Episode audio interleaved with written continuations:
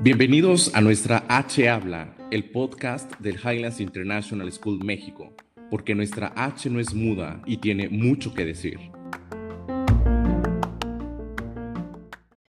Bienvenidos a nuestro quinto episodio de nuestra H Habla, porque nuestra H no es muda y tiene mucho que decir.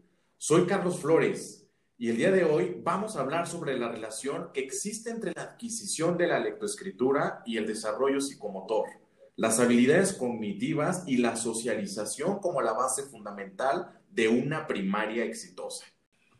El día de hoy tenemos como invitadas a Miss Ale Tron, a Miss Isabel Yusiuchuk y a Miss Cecilia de la Calle, quienes son expertas en el tema. Y me gustaría, Ceci, comenzar contigo, eh, como coordinadora de primaria, en tus años de experiencia de recibir tantas generaciones, ¿cuáles son ¿Cuáles son los retos que enfrentan los niños al entrar a primaria? Desde el primer día, o sea, un niño que, con qué se va a enfrentar en sus primeros pasos en esta, en esta etapa tan importantísima de su vida escolar. Gracias, Charlie. Bueno, antes de empezar a, a platicar de estos retos que enfrenta, quisiera empezar comentando de la que la primaria es una etapa maravillosa en la vida de una persona. Es, es, es, es este niño que se desarrolla que crece en estos años y es el niño con que se queda cada persona dentro de sí. En estos maravillosos años es cuando el estudiante está completamente abierto para aprender. Tanto su madurez física y neurológica se equilibran, convergen y se combinan, lo que le permite el desarrollo de nuevas habilidades de aprendizaje, mismas que le permitirán enfrentar los retos académicos y sociales que se le presentarán en todos sus años de formación. Pues sí, me, gustaría saber, y, en, este sentido, ¿qué, sería lo ideal que, un niño pudiera tener? ¿Qué habilidades? ¿De qué me podrías platicar de esto? Mira, lo ideal es que el niño tenga autonomía en su propio aprendizaje. Con esto me refiero a que conozca lo que sabe y lo que puede hacer. Y estos saberes los movilice en la solución de los nuevos retos que se le presenten. Al mismo tiempo, debe tener la capacidad de autorregularse para el buen seguimiento de instrucciones para que así vaya formando una estructura de pensamiento y pueda ir manejando al mismo tiempo periodos más largos de atención. Eh, esto le va a traer eh, en, su parte académica un, un, progreso en cuanto a lectoescritura, que sea ya como un sentido de, teniendo ya un sentido de comunicación y lenguaje, no solo de codificar símbolos. Muchas veces nos quedamos con que mi niño de preescolar donde conoce letras, fonemas y todo, ya lee, y efectivamente sí lee, pero decodifica. Y en primero de primaria necesitamos esta lectura y escritura como lenguaje, como una herramienta y un instrumento natural que toda persona tiene para comunicarse, ¿no?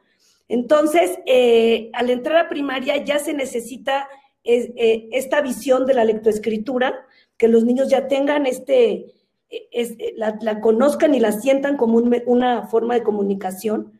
También que tengan ya desarrollado su pensamiento lógico-matemático, en cuanto tengan ya afianzado el concepto de número y de invarianza numérica con una base sólida en su vocabulario y oralidad del inglés para la adquisición de la segunda lengua.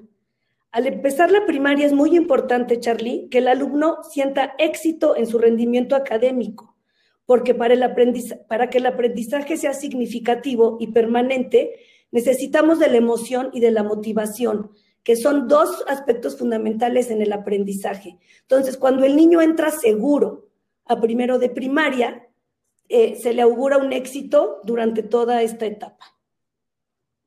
Creo que acabas de tocar temas eh, cruciales de, un niño, el ingreso de, de esta etapa escolar en la primaria, eh, la lectoescritura, el sentido de comunicación y el lenguaje, eh, el pensamiento lógico-matemático, la adquisición de la segunda lengua. Yo, yo, creo que uno de los temas importantísimos y para todo padre de familia es la de lectoescritura. Y Isabel, quiero, porque además eres la experta en el tema, de todas las habilidades que se necesitan, la lectoescritura es fundamental, ¿no? Y tú nos podrás platicar de esto. ¿Cómo se adquiere? ¿Qué, habilidades necesita un niño para poder leer y escribir? Y, si me puedes decir también cuál es su relación con la psicomotricidad, porque sé que además eh, es precisamente una de las clases que tú tienes. Hola Charlie, gracias. Y bueno, como tú dijiste, y bueno, y apoyando lo que dijo Ceci, eh, bueno, nosotros en Prefirst tenemos una clase que es psicomotricidad y justamente porque es esta la base del desarrollo, ¿sí? Y la base del desarrollo son los sistemas sensoriales. Y justamente, eh, si nosotros pensamos en estas habilidades que subyacen en la lectoescritura, tenemos que pensar en el niño, bueno, que está sentado. Entonces, si queremos que esté sentado por un periodo prolongado, va a poner en juego dos sistemas sensoriales muy importantes que son el vestibular y propioceptivo. Y después tenemos que considerar una atención sostenida, volvemos a vestibular, comprender las instrucciones que le da la MI, ¿sí? Eh, volvemos a vestibular. Entonces, constantemente estamos echando mano de estos sistemas sensoriales que son la base del desarrollo psicomotor. Y em, bueno, y específicamente en la, bueno, en el tema de lectoescritura, tiene que recordar los trazos de las letras, de los números, y después para poder componer, escribir y leer formalmente. Y nuevamente nos apoyamos en vestibular y propioceptivo. Eh, y además tenemos que considerar que el hemisferio cerebral derecho para el reconocimiento visual de las palabras cortas y el izquierdo, que funciona totalmente de manera diferente, es para recordar el valor fonético ¿sí? de las palabras. Entonces, em, no es tan complejo porque además tenemos un componente en el cerebro que es el cuerpo calloso y que comunica ambos hemisferios. Oye, Isabel, perdón, perdón que te interrumpa, pero hay niños que pueden leer desde los 4, 5, 6 años, ¿no? las etapas de desarrollo no siempre se dan todas por igual, ¿no? No es un, un, proceso tan fijo que siempre se tiene que dar en un cierto momento. ¿Qué, ¿Qué me hablas de eso? ¿Qué pasa? Bueno, por supuesto, totalmente de acuerdo contigo. Pasa que nada de esto que estamos diciendo, mm, bueno, está asegurado. Y yo, por ejemplo, ¿sí? tú puedes decir, bueno, ellos ya leen, y es porque em, sobrecargando sobre todo este hemisferio derecho, ¿no? Adivinan, o sea, leen la primera letra y la última y entonces adivinan la palabra, cosa que no te va a garantizar que el niño mañana pueda componer un texto sin faltas de ortografía. ¿Sí? O que haya una comprensión lectora clara. Entonces, mira, yo te puedo decir que eh, hasta los seis o siete años, mm, estas dos habilidades que van, que van de la mano, ¿sí? no, terminan, no terminan de, cerrar. ¿Por qué? Porque recién a esa edad, quiero decir, eh, ambas manos trabajan eh, coordinadamente, que es lo que llamamos coordinación bilateral, ¿no? Y em, y sobre todo nosotros que utilizamos la letra cursiva o elegante, como dicen los niños, ¿sí? requiere eh, fluidez y una mecanicidad, no es solamente una mecanicidad. Entonces, eh, te digo, tenemos que sí o sí entrenar estos sistemas sensoriales e ir de acuerdo a la madurez del cerebro, no lo que nosotros imponemos a nivel de programa, ¿no? De, programa, de un programa escolar. Sí, gracias. Espero que te haya contestado. Sí, claro, claro, gracias. Eh, me, gustaría también para nuestra audiencia, quizá eh, después de, ver esta parte técnica tan importantísima para la consolidación, en la formación de esta etapa de un niño en Prefirst, Ale, me dirijo ahora contigo y me encanta saludarte y, tenerte en, nuestro podcast. En el día a día, pues claro, a final de cuentas, eh, todos estos habilidades, todos estos hábitos los van a ir consolidando en el día a día. ¿Qué me puedes decir? ¿Cómo es un día en Prefirst? ¿Qué pasa en un día en Prefirst para alcanzar eh, estos aprendizajes esperados de los que nos acaba de hablar Isabel? Hola, buenos días. Mira, eh, lo que te puedo decir es que yo estoy enamorada de Prefirst. Eh, tenemos ya una experiencia de varios años aquí en Highlands. Y pues bueno, el día comienza con un gran saludo. Los niños rezan para dedicarle su día al Niño Jesús y a la Virgen María y pues bueno, encomendarnos al Espíritu Santo. Los niños eh, están sentados en equipo, tienen un equipo base con el que van a trabajar la mayoría de las actividades.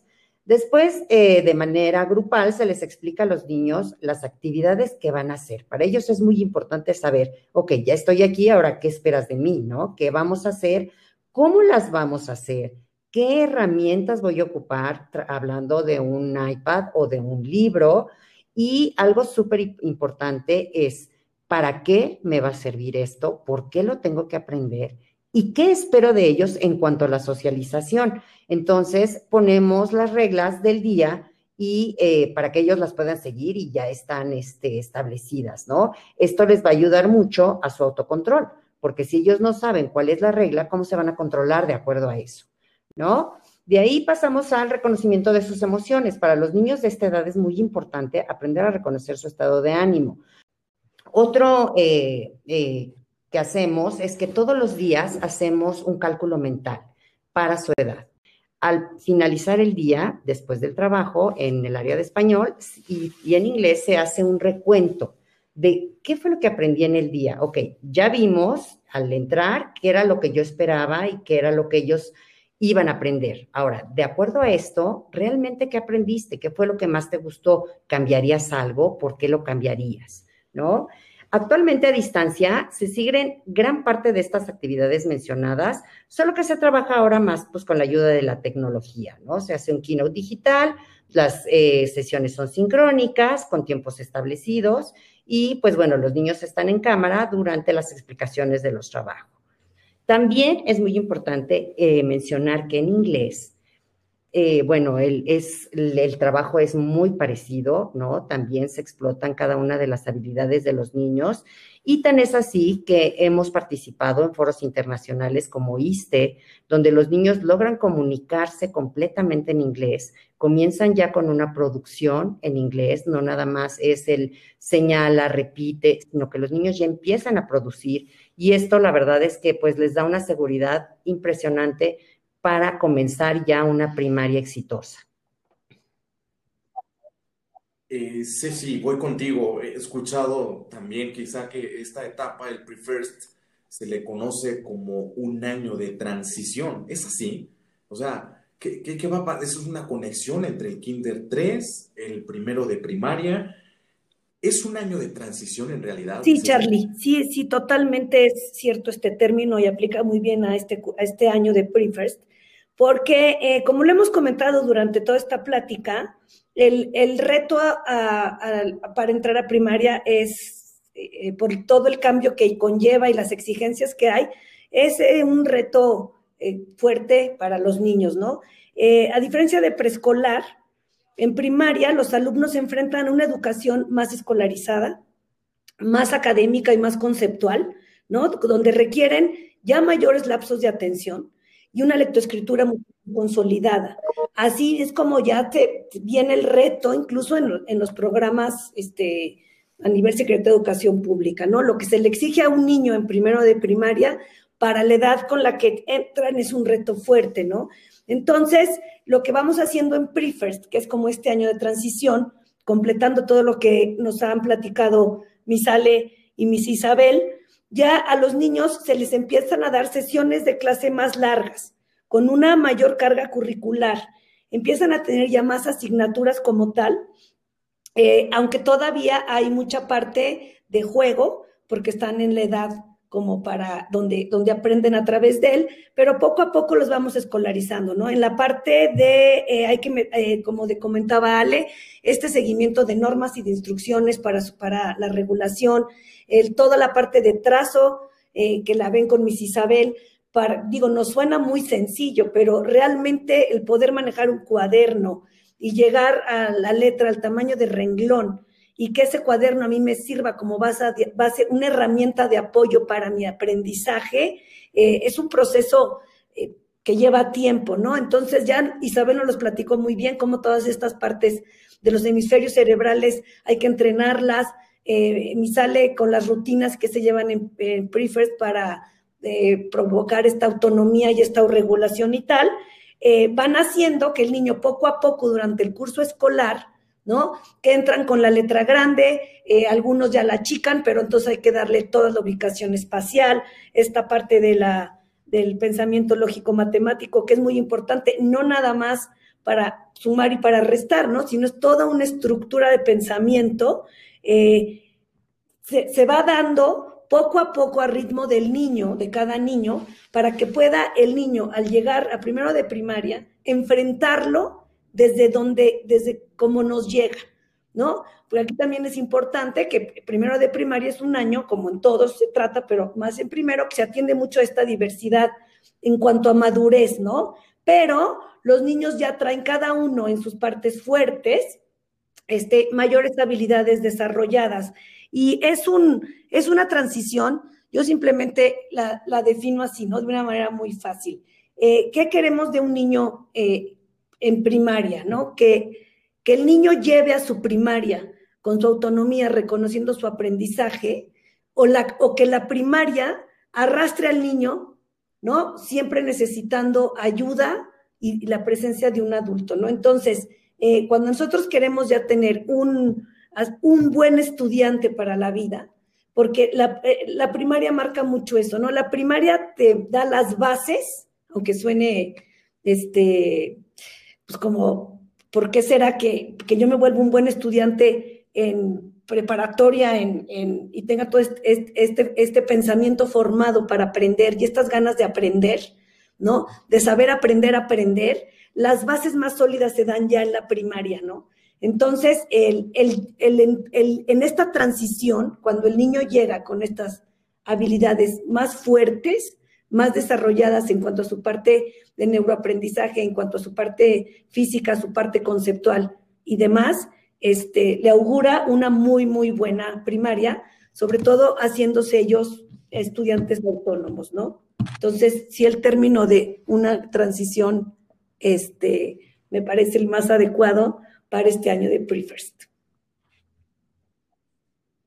Hay, hay, un tema que toqué de manera superficial al inicio de, esta charla.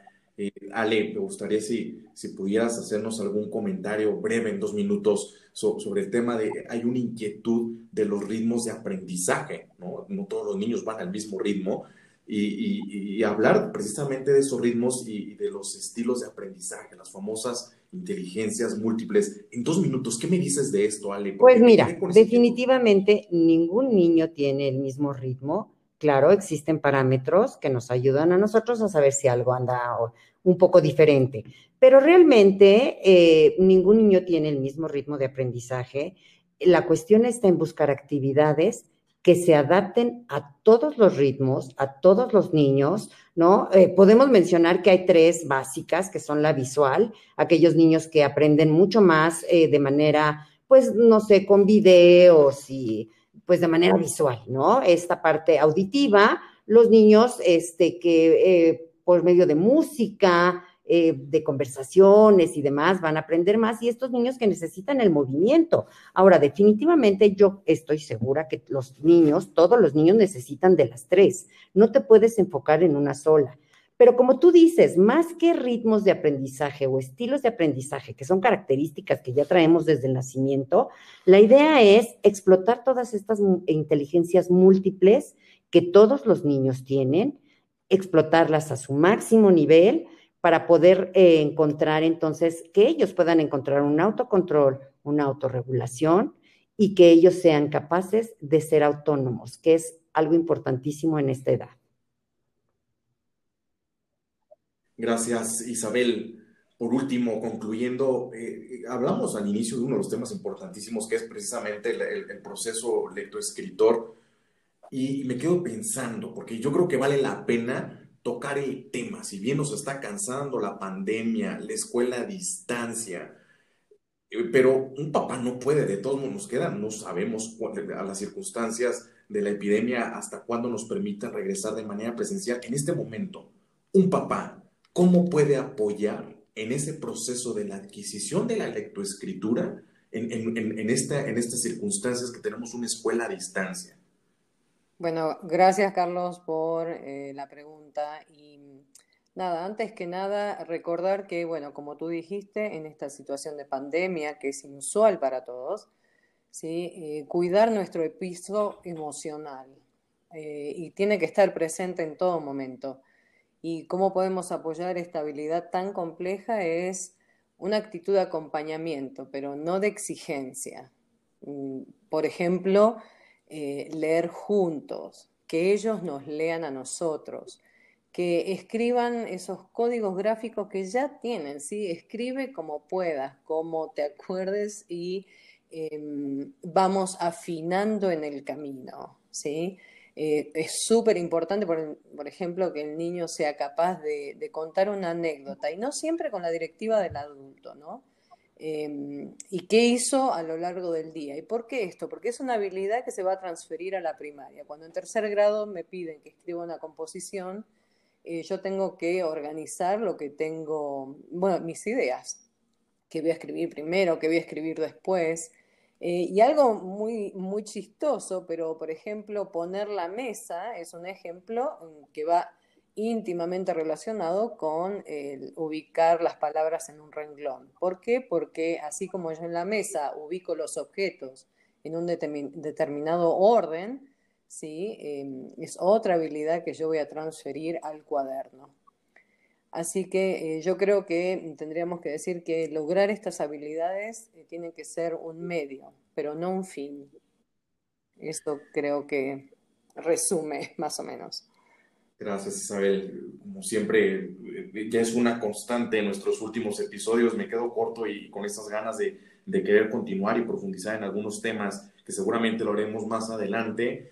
Pues ellas son Ceci de la Calle, Isabel Yusuchuk y Misale Tron eh, nos han acompañado expertas en el tema, expertas en, esta etapa de transición, como bien comentaba mi Ceci de la calle, eh, que es el Prefers, una, una etapa para consolidar varios procesos en la madurez del niño, su proceso rectoescritor, el lógico matemático, eh, el tema de la segunda lengua. Nos ha encantado charlar esta mañana con ustedes y pues hoy más que nunca nuestra H habla y a 25 años de existir todavía tiene muchas cosas que hacer y que decir.